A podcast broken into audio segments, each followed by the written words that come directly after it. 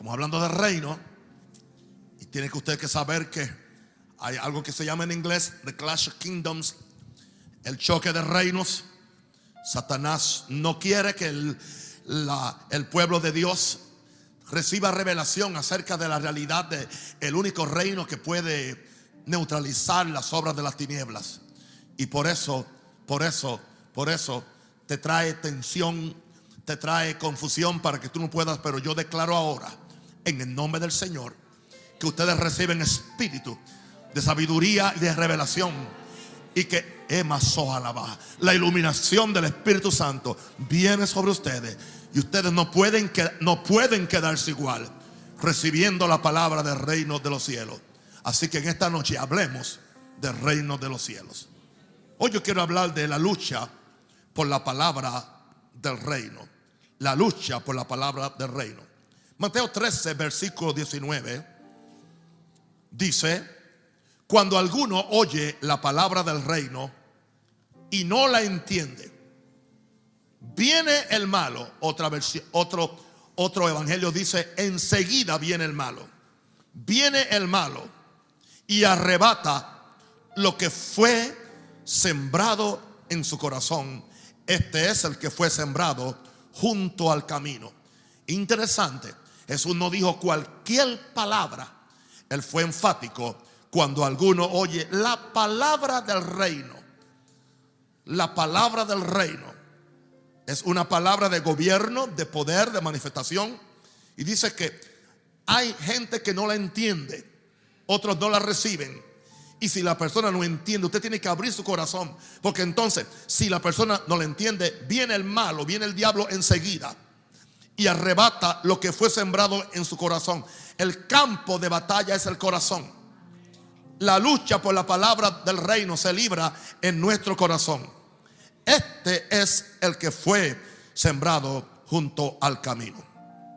Ahora, Jesús nos dice en Marcos 4:11, Jesús dijo, a vosotros os he dado saber el misterio del reino de Dios. Y le estaba hablando a los discípulos, mas a los que están fuera, por parábolas, todas las cosas. Hay unos que están dentro y hay otros que están fuera. No que usted está dentro de un edificio o dentro de un, de un club religioso o de un ministerio, no, que está dentro de Jesús, está dentro del reino. Y entonces a esos Dios les hace saber el misterio, o como dice eh, Mateo, los misterios del reino de los, de los cielos. Más a los que están fuera, lo que oyen son parábolas, ellos no entienden. Este misterio, o estos misterios, como dice Mateo, son revelados por medio de la palabra que entre en el corazón de los hombres. Por lo tanto, Satanás va a hacer todo lo posible para que usted no reciba la palabra. Le va a causar todo tipo de, entretenimientos, de dudas, de cuestionamientos para que usted no reciba. Porque usted se va a convertir en un agente del reino muy peligroso para sus obras. Y él no quiere que usted haga eso. Alguien diga aleluya. Satanás sabe que como único puede impedir la efectividad del reino de los cielos es impidiendo que los hombres reciban la palabra en el corazón. A él no le molesta que usted la memorice, no le molesta que usted la reciba en las emociones o la reciba en el pensamiento. Pero él le tiene miedo cuando la palabra es sembrada en el corazón y la palabra empieza a, a crecer. Porque el corazón es el campo de batalla. Así que él sabe que como único puede impedir la efectividad del reino de los cielos es impidiendo que los hombres reciban la, la, palabra en el corazón. Por esta razón siempre habrá una lucha por la palabra del reino. Y usted va a sentir que aún yo no me hago ideas, no me hago ilusiones. Sé que en algunos de estos viernes habrá un conflicto cósmico, habrá, habrá una lucha en la mente de ustedes, pero más que una lucha en la mente de, de ustedes, es una, una, una, una es una insinuación diabólica para que ustedes no reciban la palabra. Es para que ustedes comparen esto con otras cosas que han escuchado. Es para que ustedes desvirtúen la palabra del reino y como consecuencia no reciban los beneficios de la misma. Pero no sé de usted. El Espíritu Santo es muy terco. muy terco y muy persistente. Desde el primer capítulo de Génesis vemos la terquedad del Espíritu Santo. En el principio creó Dios los cielos y la tierra, y la tierra estaba desordenada y vacía, pero el Espíritu de Dios se seguía moviendo. Tinieblas, desorden, vacío, pero eso no alejó al Espíritu Santo.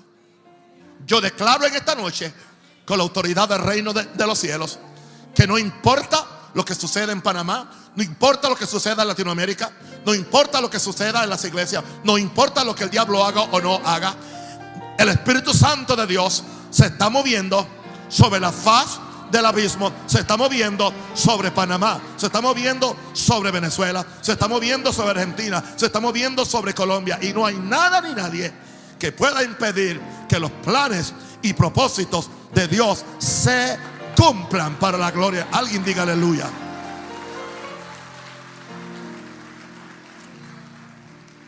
El reino requiere gente terca, gente osada, gente atrevida, no gente sensacional ni sensual ni emocional, sino gente de carácter de fe, carácter de reino. Porque el reino de los cielos se hace fuerte y los violentos lo toman por la fuerza. No los gallinas, no los flojos. Aleluya. Diga, soy una persona de reino. Ahora, en primer lugar yo quiero decirle a ustedes, el reino demanda que produzcamos frutos. Sin palabra no hay fruto. El fruto nunca viene a menos que primero se siembre una semilla. Y esa semilla se convierta en una planta. Y esa planta sea protegida para que dé fruto. Estamos bregando con la semilla incorruptible que es la palabra. No importa lo que tú hagas. No importa las sensaciones, unciones que tú recibas. No importa el aceite. Te, pueden echar un, un, barril de aceite por encima. Si tú no siembras la palabra en tu corazón, podrás tener una bendición temporera. Podrás tener una emoción que te va a durar por un rato. Pero no hay fruto. Dios está buscando fruto. El reino demanda fruto. Y demanda que produzcamos frutos. Los frutos son la prueba de un verdadero arrepentimiento. No las palabras. Mateo 3, 8 al 9.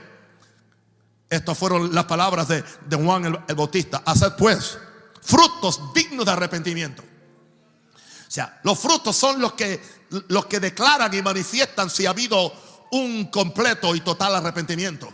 No podemos entrar al reino de Dios a menos que nos arrepintamos. Arrepentidos y convertidos porque el reino de los cielos se ha acercado. Arrepentimiento, ya le dije que es un cambio de conducta, es un cambio de mentalidad. Se requiere para entrar al reino. Hacer pues frutos dignos de, arrepentimiento. Y no penséis a decir dentro de nosotros mismos, Abraham tenemos por padre, o a, los católicos tenemos por padre, o, o, a Maranata, o a los cuadrangulares, o a la asamblea, o a los bautistas. Yo siempre contemporanizo la palabra para que ustedes la entiendan.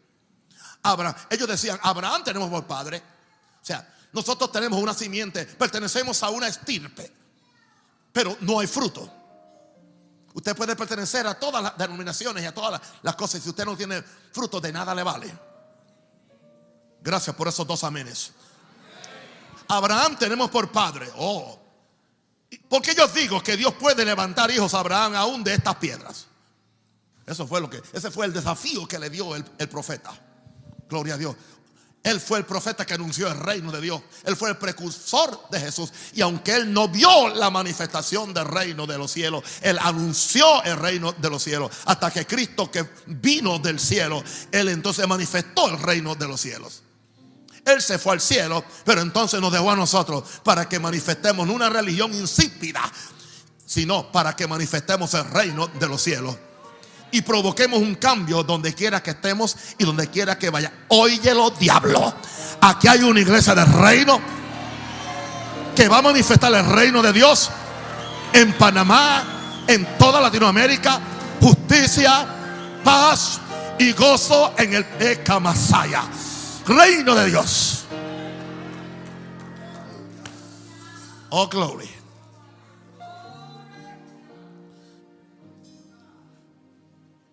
De Jesús ahora acerca del fruto en Mateo 7, 16 al 20.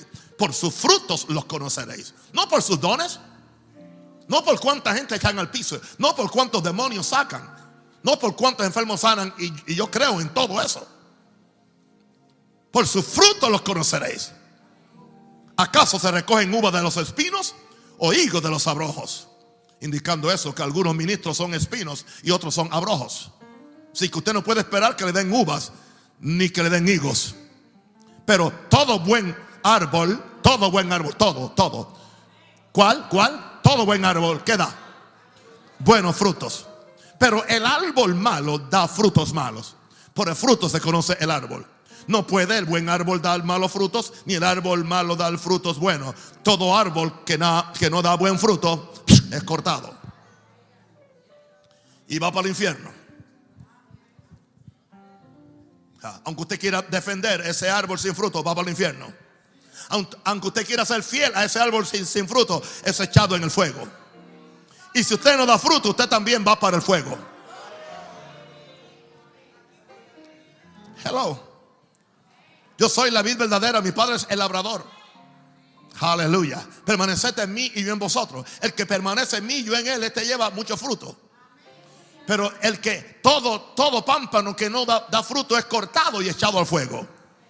Tú, tú decides. Si te conectas al árbol o si te desconectas. Desconectado nunca da fruto. Hay gente que están conectados a todo menos a Jesús. Se conectan a cualquier viento de doctrina rara que aparece. Pero cuando le, cuando, le decimos simplemente se trata de Jesús, pero sucede que Jesús se ha convertido para muchos en la piedra que desecharon los edificadores. Pero esa piedra ha venido a ser cabeza del ángulo. Alguien diga aleluya.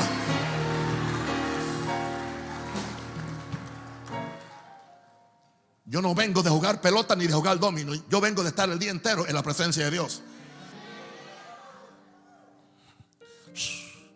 Sí, todo árbol que no da buen fruto es cortado y echado en el fuego. Así que por sus frutos los conoceréis. ¿Cuál es la cantadera ahora en Facebook y en todos sitios? No juzgue, no juzgue, no juzgue, no juzgue, no juzgue. No, no. Si a mí me dicen que ese árbol es de naranja, yo no quiero ver aguacates. Yo quiero ver que tiene naranjas. Si veo que tiene aguacate, yo, yo no estoy juzgando al árbol, yo inspecciono fruto, es diferente. Yo no juzgo, yo inspecciono. Y tengo derecho a inspeccionar. Porque Jesús esperaba encontrar fruto en la higuera y no encontró fruto. Él espera encontrar fruto en su iglesia. Él espera que los ministros demos frutos y que la iglesia dé fruto.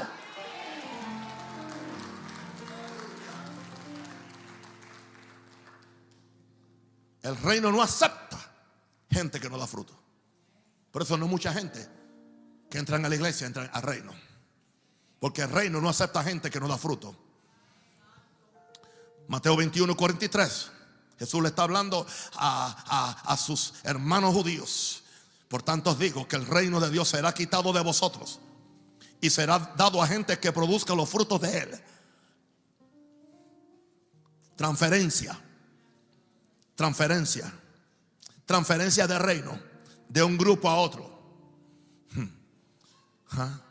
El reino de, Dios será quitado. Y es interesante, se le había dado originalmente el reino, se le había dado y se le había prometido al pueblo de Israel. Pero Jesús viene y lo confronta en su barrio, en, en, su territorio, y le dice: No, no, no, no, no, ustedes no dan fruto, así que el reino de Dios será quitado de ustedes y será dado a gente que produzca los, los frutos de él. Jesús no, Dios no está casado con nadie. Él no le importa la caducidad de un ministerio. Él no le importa la, la, la, o señoría que tenga una iglesia o, o, un viejo predicador como soy yo. Eso a él no le, no le impresiona. Él quiere ver, él quiere venir a ver si hay fruto.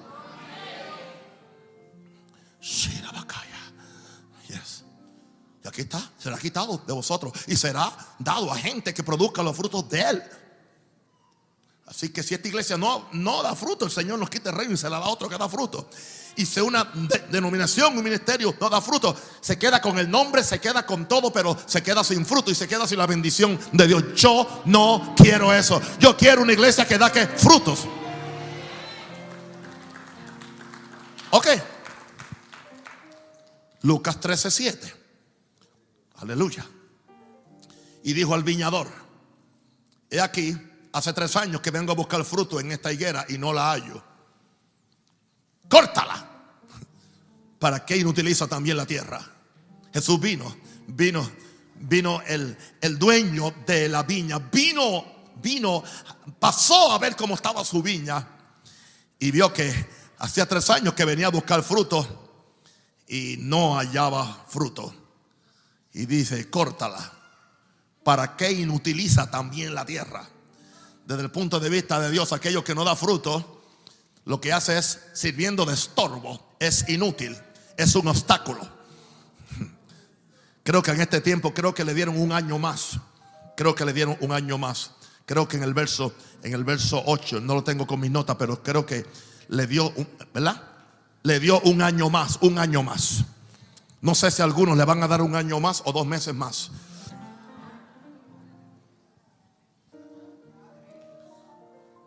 El reino requiere qué? Fruto. Ok, ahora, vamos entonces ahora a hablar de esa palabra para que demos fruto.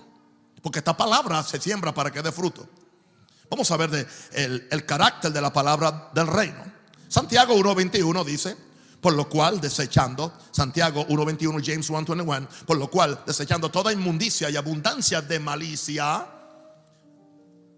Recibid con mansedumbre la palabra implantada, la cual puede salvar vuestras almas. ¿Cómo se recibe la palabra con mansedumbre? Pero si el corazón es malo, no pueden recibir la palabra aunque quieran.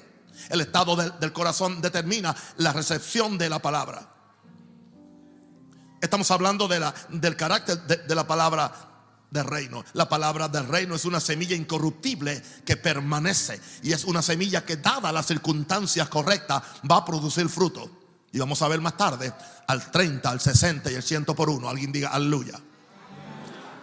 Pero algo que hoy no se acostumbra es la palabra absoluta. La palabra del reino no es relativista, es absoluta. Pecado es pecado. Amén. Verdad es verdad, mentira es mentira, luz es luz y tiniebla es tiniebla. Y no hay nada en el medio.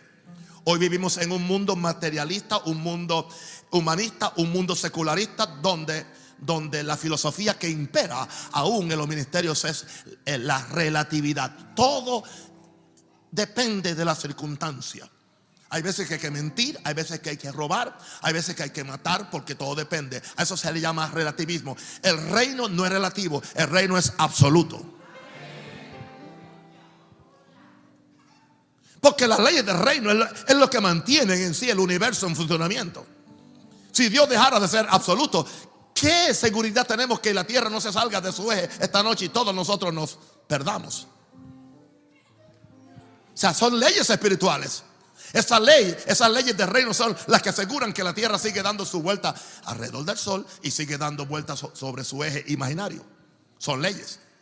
Esas leyes absolutas son las que son las que determinan la ley de la gravedad, las leyes de física y otras leyes. Que son leyes divinas, no son leyes físicas.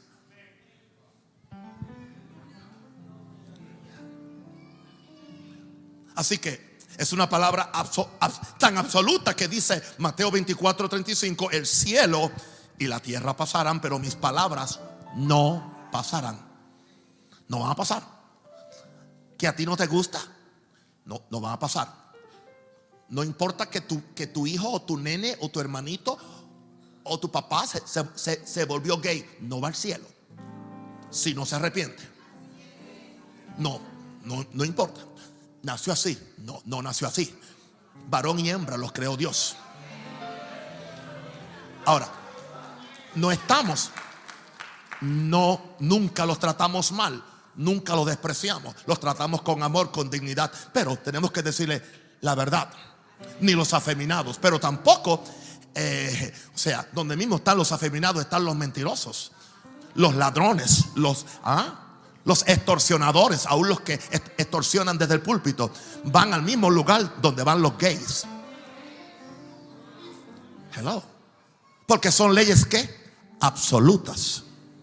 La palabra es absoluta. El cielo y la, y la tierra pasarán, pero mis palabras no pasarán. Esta palabra del reino demanda primer lugar en mi vida. Y la razón por la cual mucha gente no puede tener fe en la palabra es porque la palabra no tiene prioridad en su vida. Yo hice una decisión muchos, más de 35, casi 40 años atrás. Me acuerdo que yo escribí después de que estaba ayunando por tres días, creo que eran como las 3 de la tarde, escribí y hice, tengo una Biblia vieja en algún lugar, la tengo por allá, eh, en mi casa en Chicago, y yo escribí, hago un pacto hoy con mi Dios de creer esta palabra y de predicarla sea que tú me, pongas ante cinco o ante cinco mil o cincuenta mil. La voy a creer, la voy a predicar, la voy a practicar. Esta palabra tú la vas a... tu responsabilidad será, tú vas, tú vas a, a, probar la palabra. Tú la vas a confirmar con señales, maravillas. Lo mío es creer y obedecer. Lo tuyo es hacer.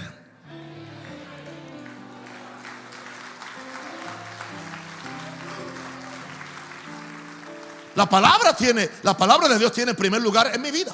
Antes que la opinión de mi esposa o antes que mi sentimiento o, lo que a mí me convenga o lo que a mí, nada, nada, la palabra es de Dios. Y aun si la palabra surge un efecto que a mí me va a causar daño o perjuicio, aún yo me voy con la palabra. Yo me voy con la palabra. Yo no puedo ser oportunista, yo no puedo ser ventajista sea Dios veraz y todo hombre mentiroso. La palabra de Dios es fiel. Por eso es que mucha gente no tiene fe porque la palabra no, es, no tiene prioridad en su vida. Dios le entrega su reino a aquellos que reciben su palabra con mansedumbre en su corazón. Dios se lo entrega y el reino te va a producir y el reino te va a funcionar. te lo garantizo. Ahora, esta palabra demanda arrepentimiento, como dije antes, para un cambio de mentalidad y, de estilo de vida.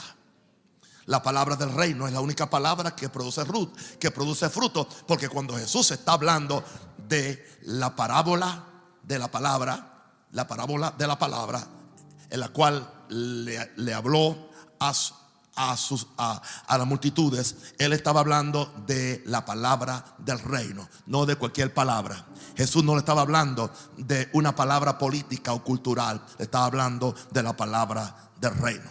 Ahora, pero para que, para que esta palabra funcione, tenemos que tratarla ahora con la condición del, corazón. Vamos conmigo a Romanos capítulo 10, verso 8. Vamos a ver, porque el, el, el campo de batalla es el corazón la condición del corazón. Romanos 18, Romanos 18 dice, más que dice, cerca de ti está la palabra en tu boca y en tu corazón. Esta es la palabra de fe que predicamos. Hay gente que tiene la palabra en la boca, pero no la tienen en el corazón. Este pueblo de labios me honra, pero su corazón está lejos de mí. No, es en el corazón. La razón por la cual la confesión a algunas personas no le funciona no es porque la confesión de fe no funciona, es porque es una confesión de la boca. Cuando el plan bíblico es creí, por lo cual también hablé. No, no, no hablé para creer, yo creí para hablar. Con el corazón se cree, pero con la boca se confiesa para salvación. Tú no puedes confesar lo que primero tú no crees. Se, trata del corazón ahora. Aleluya. Más que dice, cerca de ti está la palabra, en tu boca y en tu corazón. Esta es la palabra de fe que predicamos. La palabra se siembra en el corazón, no en la mente. Y aunque tú no entiendas la palabra en la mente, siembra en tu corazón, recíbela indiscriminadamente, incondicionalmente. Aunque tú al principio tú no entiendas lo que se está hablando. Pero si te están probando capítulo y verso, recíbelo ya. No entiendo.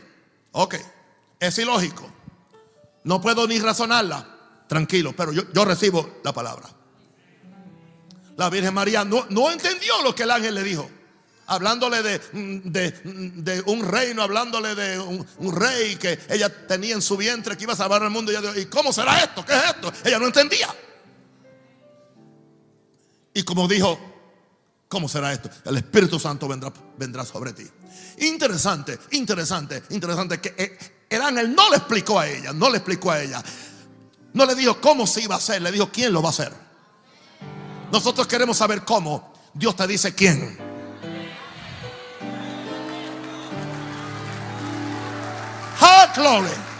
Alguien diga algo, diga aleluya. Yo quiero ver a Panamá bajo los pies de, a los pies de Jesús. ¿Cómo? Yo no sé. ¿Quién? Jesús lo va a hacer. El Espíritu Santo lo va a hacer. Yo quiero ver la corrupción saliendo del gobierno, de la empresa y saliendo de la iglesia. ¿Quién lo va a hacer?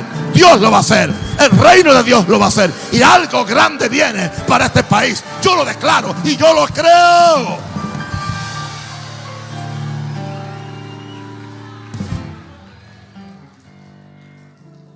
¿Por qué Dios escogió un extranjero? Porque le dio la real y divina gana.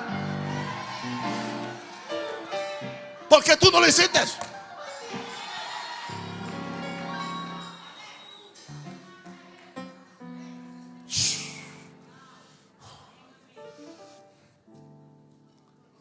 Hay muchas palabras en la mente, puramente. Un evangelio mental. No es de corazón.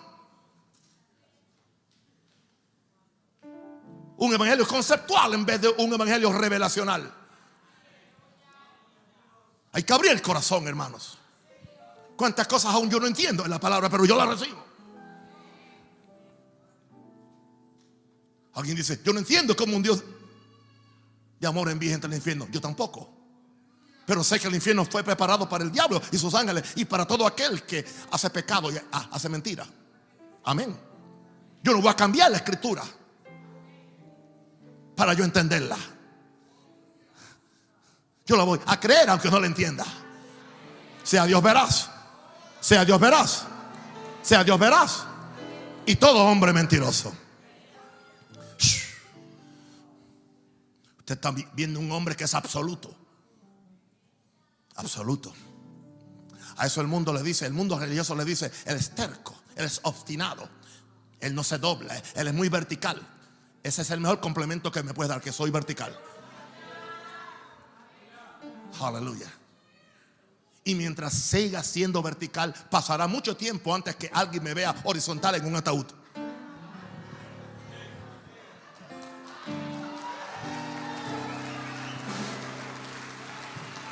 El Espíritu Santo necesita gente de reino que son verticales.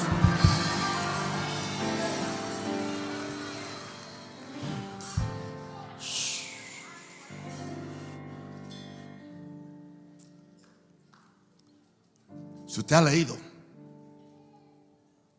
la parábola, fueron cuatro terrenos en que, se, en que cayó la semilla. Primero en el camino, entre piedras, entre espinos y en buena tierra. Cuatro terrenos. Solamente uno dio fruto. Pareciera como si solo uno de cuatro creyentes recibe la palabra y produce frutos. ¿Dónde está usted? ¿En el uno o en los otros tres? Eso es entre usted y Dios. Porque la decisión no la hace Dios, la haces tú. Tú abres tu corazón. Y tú dices, Espíritu Santo, desgarra mi corazón. Métele la espada de, la palabra. Ara mi corazón. Entra el arado del Espíritu Santo. Quebranta el orgullo, quebranta la vanidad, quebranta la terquedad espiritual, quebranta la vanidad, quebranta tanta cosa. Y haz lo que quieras de mi Señor. Tú el alfarero, yo el barro soy dócil y humilde. Yo quiero ser, cumplace siempre en mí tu querer. Yo quiero ser, Señor amante, como el barro en las manos del alfarero. Rompe mi vida y hazla de nuevo. Yo quiero ser, yo quiero ser un vaso nuevo.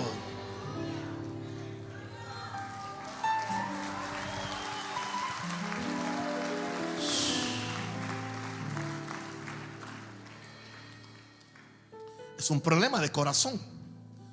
Cuando el corazón se engrosa, cuando el corazón se endurece, cuando el corazón se cierra, no puede oír, no puede ver y no puede entender el absolutismo de la palabra del reino. La iglesia de Jesús está lleno de, de relativistas. Por los comentarios que yo oigo y los mensajes que se predican, hay muy poca gente absoluta. A los absolutos ahora se le llaman religiosos. Usted no es religioso porque usted es absoluto. Usted es espiritual porque es absoluto. El reino es absoluto. Dios es absoluto. La palabra es absoluta. La luz no mezcla con las tinieblas. La mentira y la verdad no mezclan. Vamos a ver Mateo 13, 15, por favor. Póngamelo ahí bien grande para que lo vean. Y esto está dentro de la explicación de la parábola de, de la semilla que se sembró, que el sembrador salió a sembrar. Porque el corazón de este pueblo se ha engrosado. Consecuencia. Y con los oídos, como oyen, pesadamente. Y han cerrado sus ojos. No pueden oír, no pueden ver para que no vean con los ojos, están cegados, y oigan con los oídos, y como consecuencia no pueden entender con el corazón, y como consecuencia no se convierten, no cambian, y como consecuencia no pueden ser sanos. Este es uno de los versos que para mí ha sido más importante en toda mi vida sobre el efecto de, la palabra. Este, la razón por la cual yo, sobre toda cosa guardada, guardo mi corazón, porque del mal es la vida. Yo no puedo permitir que mi corazón se endurezca. Yo no puedo permitir que mi corazón se engrose. Yo no puedo permitir que el corazón se cierre. No importa lo que me hagan o no me hagan. Seguiré amando, seguiré perdonando. Pero Jesús se encontró con eso. Un pueblo sumamente religioso. Miles de leyes sin Dios. El corazón de este pueblo se ha engrosado y con los oídos oyen pesadamente y han cerrado sus ojos para que no vean con los ojos y oigan con los oídos y con el corazón entiendan y se conviertan y yo lo sane. La gente dice, Señor, sana mi cuerpo. El Señor dice, yo no lo tengo.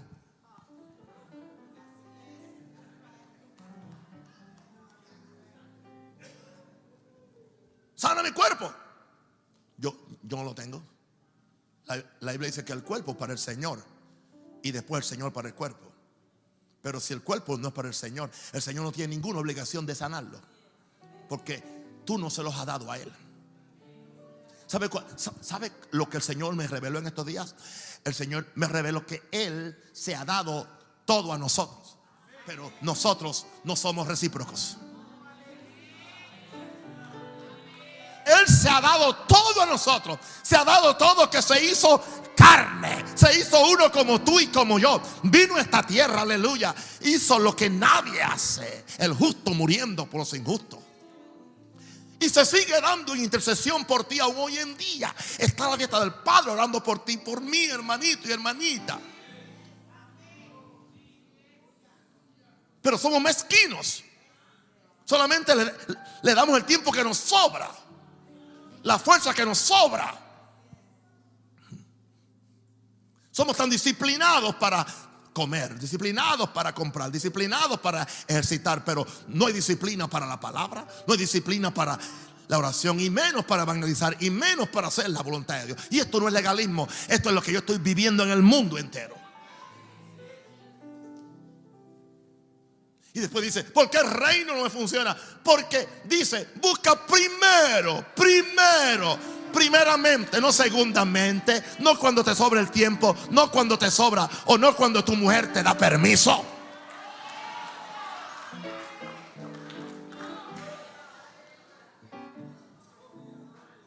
Busca primeramente el reino de Dios y su justicia.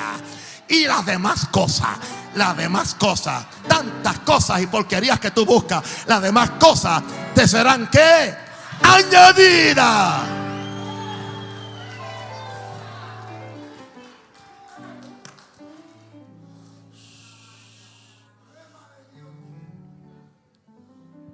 Ahora, tenemos un enemigo el enemigo que combate la palabra del reino. Y aparentemente lo que estamos buscando es reino. Siempre estamos en una lucha espiritual. Es una lucha de conceptos. Es una lucha de ideas. Es una lucha de principios. Es una lucha de a quién o a qué tú eres fiel. Este enemigo odia la palabra del reino porque él sabe que es la única palabra que produce frutos. Él quiere impedir que tú y yo produzcamos fruto. Te digo algo. A él no le molesta ni que tú te bautices en agua, ni que recibas el bautismo y hables lengua. Y yo hago todo eso. ¿Sabe lo que le molesta a él? Que tú recibas la palabra y la almacenes en el corazón. Y tú tengas un corazón tierno, fértil para que esa palabra empiece a ahondar y a echar raíces, arraigado en la palabra. Para que esa palabra empiece a producir frutos dignos de arrepentimiento. ¿Y sabe qué es lo que la gente va a comer? Esos frutos. Los frutos no, son para ti. Es para que otros vengan y coman y se conviertan.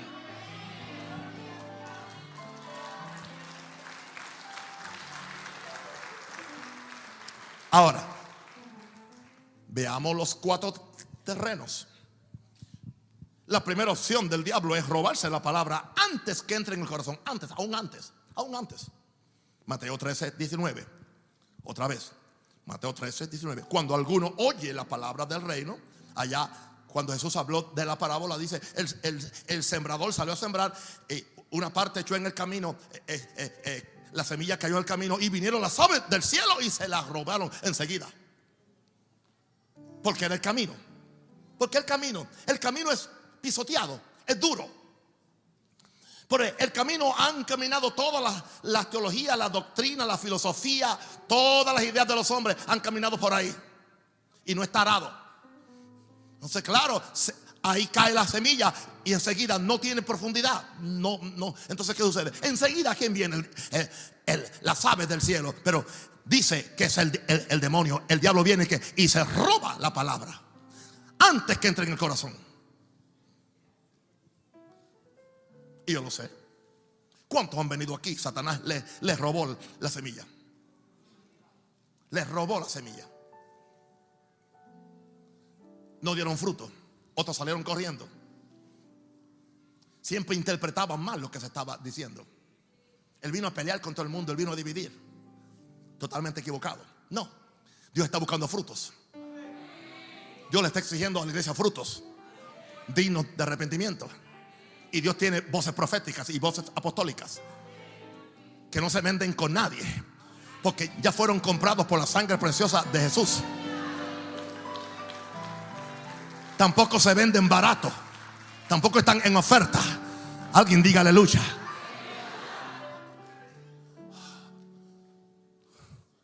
Cuando alguno oye la palabra del reino y no le entiende, no le entiende, no le entiende, no le entiende, porque está endurecido, viene el malo y arrebata, arrebata lo que fue sembrado en el corazón. Este es el que fue sembrado junto al camino.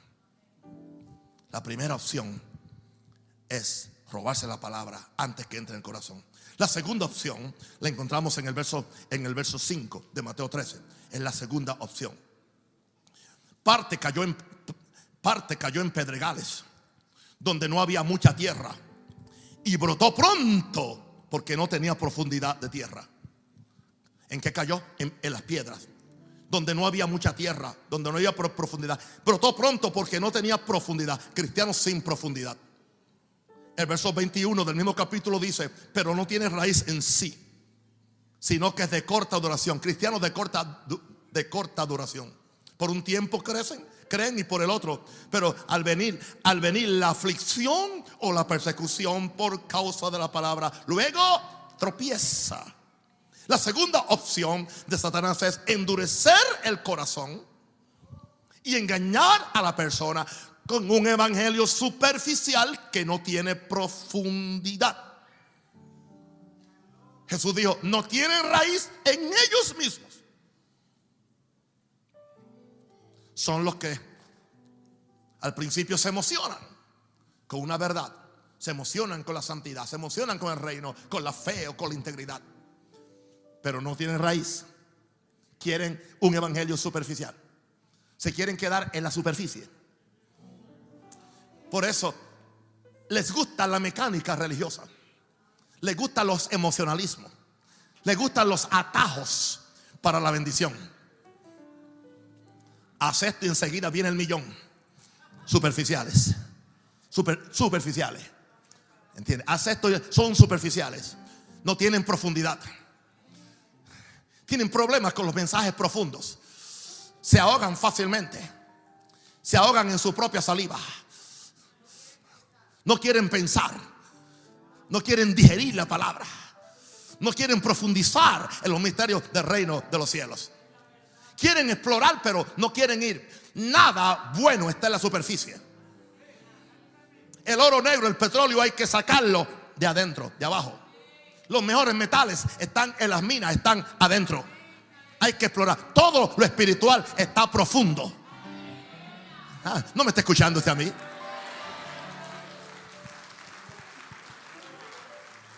Si algo le vino fácil, usted no lo aprecia.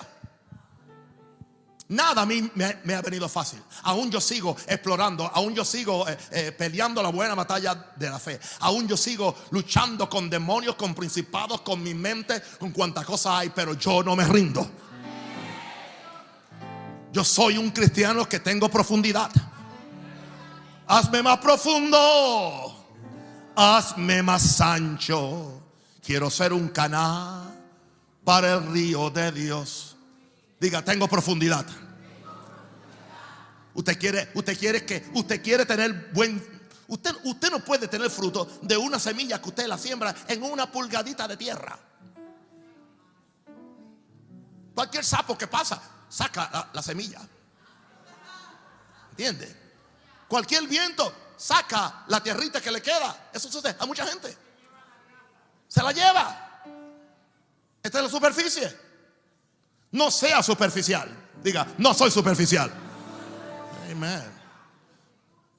La gente que es superficial, cualquier cosa los ofende. Ah, ah. Hay que tratarlos con papelitos. O se ofenden. Si usted le dice, muévase a otro asiento. Uy, me ofendió. Yo me siento donde yo quiera. Y después son tan hipócritas y dicen, ah, lo que quiera de mí. Mentira. Si no te puedes mover de un asiento, tú no vas a dar la vida por Jesús. Hello, hello. Eso es, eso es como el que me dice, papá, yo doy la vida por ti. Y yo digo, empieza con el diezmo. Después hablamos de la vida.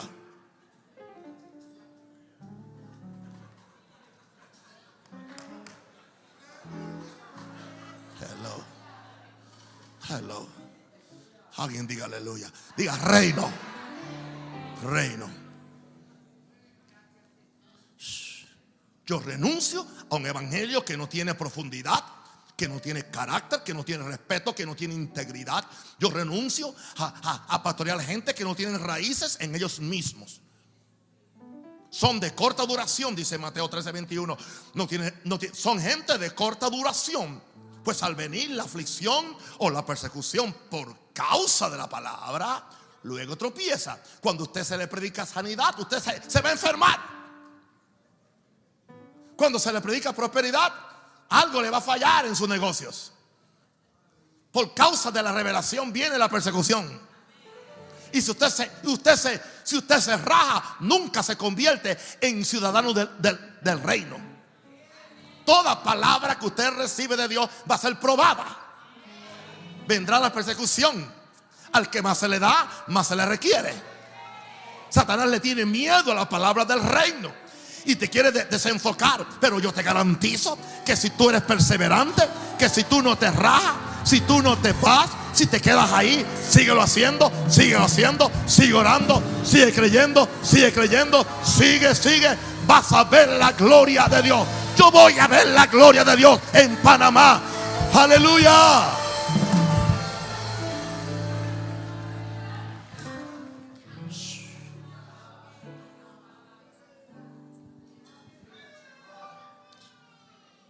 Vamos a ver la tercera opción. La tercera opción la encontramos, la encontramos en, en Mateo 13, 22. El que fue sembrado entre espinos. Este es el que oye la palabra. Oye la palabra. Todos oyeron la palabra. Pero el afán de este siglo y el engaño de las riquezas ahogan la palabra. Los avaros no pueden tener revelación. Pueden tener BMW, pero no revelación. Pueden tener tres casas en la playa, pero no revelación.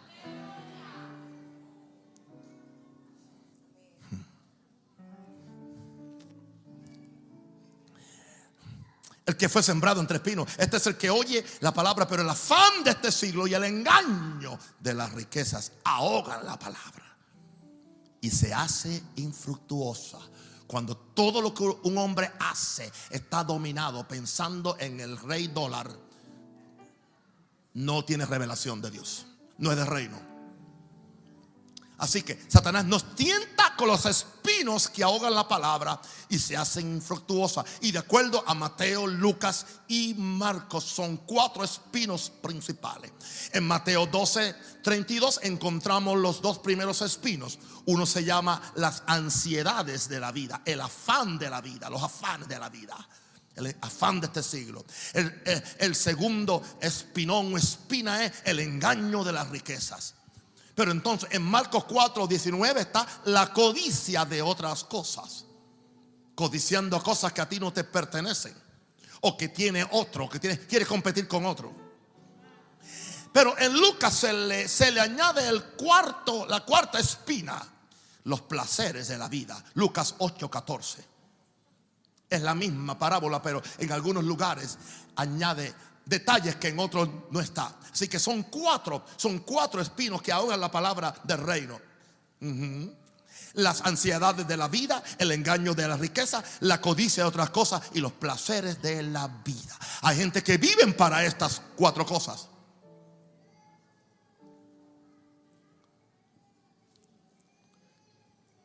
Tres tentaciones. Pero hay una cuarta opción.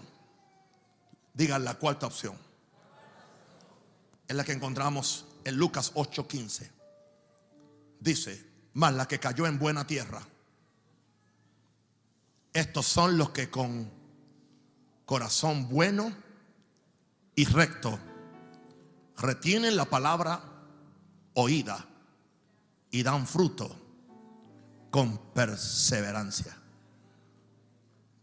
¿Quiénes son esos? Tienen un corazón recto dice esta versión, tienen un corazón generoso, tienen un corazón bueno, abierto, un corazón que se ha, se ha dejado tratar por Dios. Y cuando la, la semilla cae en ellos, se ha dejado arar por la espada del Espíritu. Estos son los que con corazón bueno y recto retienen la palabra oída y dan fruto con perseverancia. Marco nos da otra, otra, otra, otra o sea, otro significado en el verso 20. Y estos son los que fueron sembrados en buena tierra, los que oyen la palabra y la reciben. Diga, yo la recibo. La reciben, no la cuestionan. ¿Y, y, qué dice? ¿Dan fruto a qué? A 30, a 60 y a 100 por uno. Mateo 13, 23 nos da otro aspecto. Dice, más el que fue sembrado en buena tierra, este es el que oye y entiende la palabra. Porque él entiende, porque abre el corazón. Aunque al, principio no la entienda, con el tiempo la, va a entender. Más el que fue sembrado en buena tierra. Este es el que oye y entiende la palabra y da fruto y produce a ciento, a sesenta y a treinta por uno. Esta es la lucha mayor que tiene un predicador de reino. Porque el predicador que ora y que de reino sabe exactamente lo que le sucede a su pueblo cuando él le predica. Él no es tonto. Si está caminando en, la dimensión del Espíritu Santo, él se da cuenta. Se da cuenta muchas veces de, de la tensión que hay. Aparentemente la gente siempre quiere caramelos o dulces de algodón. Y no quiere la profundidad de la palabra del reino. Pero quieren los resultados del reino, quieren las bendiciones del reino, pero no quieren el proceso y la palabra del reino. Yo le garantizo a ustedes, esta iglesia tendrá la palabra del reino. Voy por el tercer mensaje del reino. Y puedo predicarle 25, medio año. ¿Y usted cree? ¿Y usted cree que yo me molestaría si solamente vienen cinco los viernes, yo sigo predicando el reino.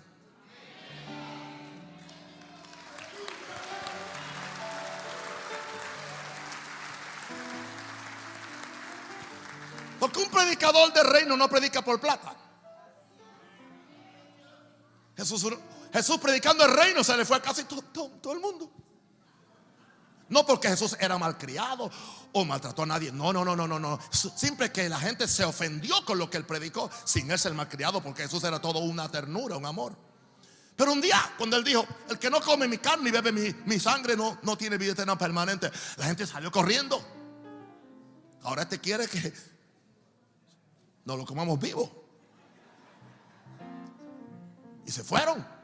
Y Pedro viene y dice, maestro, todos se han ido. Jesús dice, ¿y tú? ¿Te, quieres también? Pedro estaba preocupado porque iban a bajar los ingresos. Muy preocupado. Jesús dice, ¿y tú te quieres ir? Pedro dice, Señor, pero ¿a dónde? ¿A dónde encontraremos palabras de vida eterna? ¿O a dónde encontraremos palabras del reino? Tú vas a tener palabras del reino. Ponte de pie, por favor. Ponte de pie. ¿Alguien recibió algo de Dios? Vas a orar ahora por tu corazón. Pídele al Espíritu Santo que te manifieste como ora tú con Dios y dile, Espíritu Santo, revélame mi propio corazón. Si es un camino si está lleno de espinos, si está lleno de piedras o si es un corazón bueno y generoso. Ora conmigo, ora.